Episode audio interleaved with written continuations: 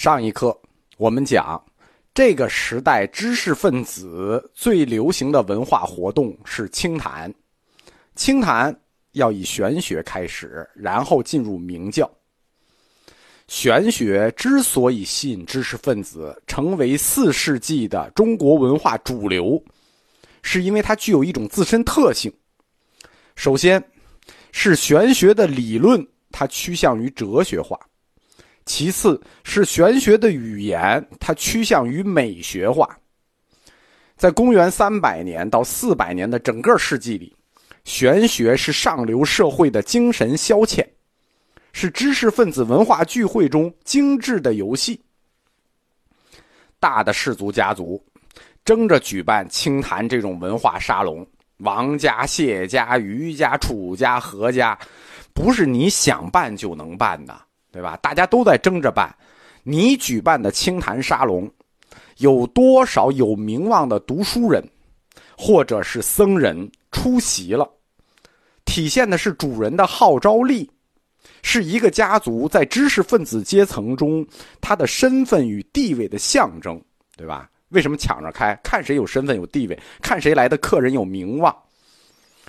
清谈沙龙，它跟开 party 性质是一样的。他每次有主题，不能就说，哎，咱今天再聚一下吧，今天再聚一下。每次你得有主题，对吧？今天纪念巴甫洛夫，明天纪念爱因斯坦。他每一次清谈一定要有主题，比如这一次是哲学问题的讨论辩论，下一次可能就是文学创作与诗歌比赛，再下一回，比如王羲之的那个清谈，就是一个书法比赛或者现场创作。王羲之那个《兰亭集序》就是在这种文化沙龙上现场创作的。如何用优美和深奥的语言来表达概念？不光要优美深奥，而且还要简单。面对刁钻的问题，如何用妙语连珠式的方式进行机警的回应？啊，这都是清谈沙龙里的风尚，成为知识界的追求。这种风尚，五百年以后在禅宗中再次流行。清谈之风吹过的这个世纪，就是三百到四百年。极大的提高了中国文学，不信你们看南北朝文学，能明显的看出来，它背后的理论意境，就是中国文学背后的理论意境被极大的提高了，并且优化了中文词汇的表达能力。历史的事情它没有偶然出现的，它总是有因果，出现一件事情总是为了下一件事情。玄学清谈的兴起。他们对汉语的改造结果是显而易见的。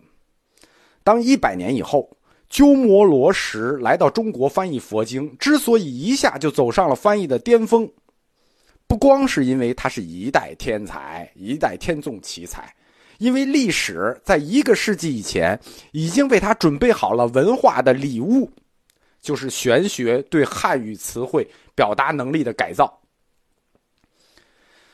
从这个世纪以后翻译的佛经和这个世纪翻译以前的佛经，你只要对着看，太明显了，它的优美流畅程度简直如两个世界。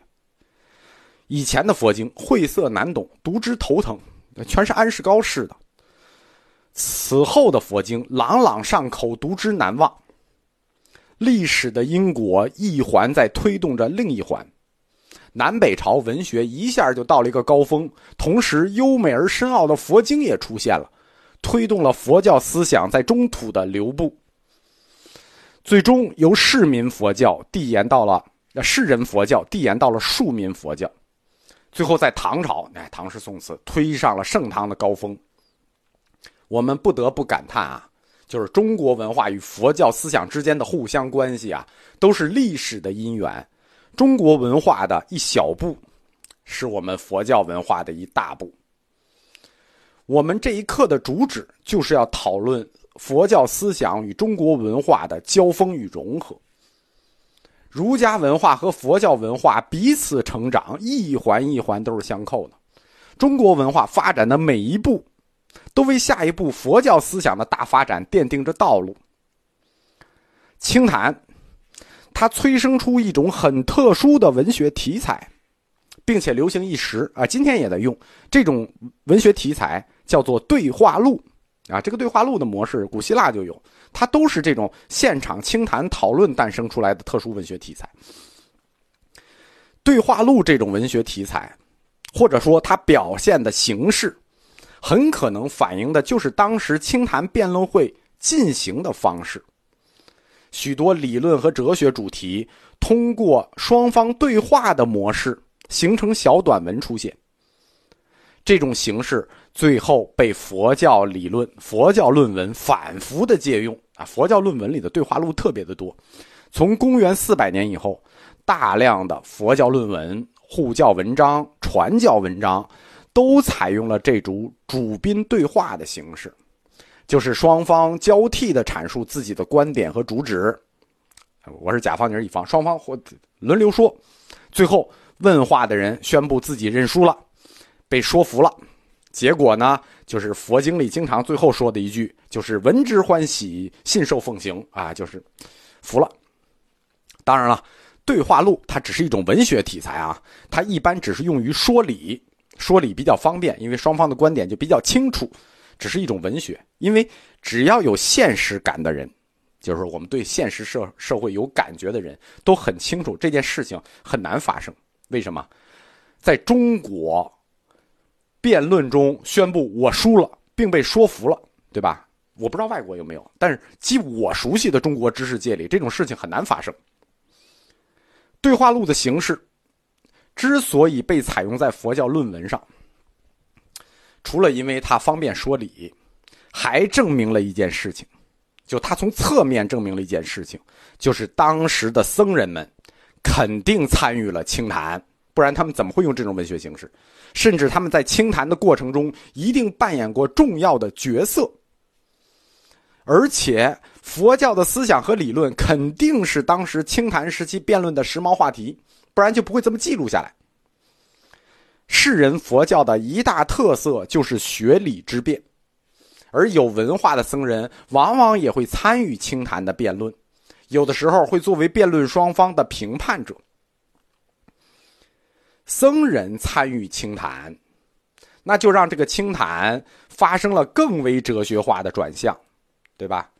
比如圣人是有情还是无情？言与义之间的关系，有为和无为，这种题目一听就高雅。这种题目一听就是佛教徒起出来的。什么叫有为无为？什么叫有为法无为法？有情无情，这都是我们佛教词。一听，僧人起的题目。这一类可以称之为接近佛教思想的玄学问题，是当时高级文化沙龙中最受欢迎的话题。在一个多世纪以后的《世说新语》里头啊，有很多这一类类佛学问题的玄学问题，比如谈虚无、谈西理，什么西理就是分析道理，谈西理、谈虚无这些记录。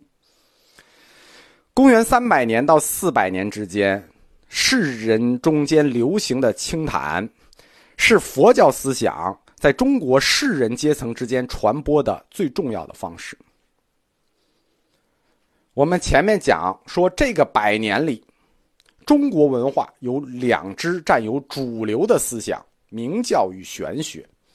他们可以统称为新儒家。在新儒家里头，宣扬不可知论的。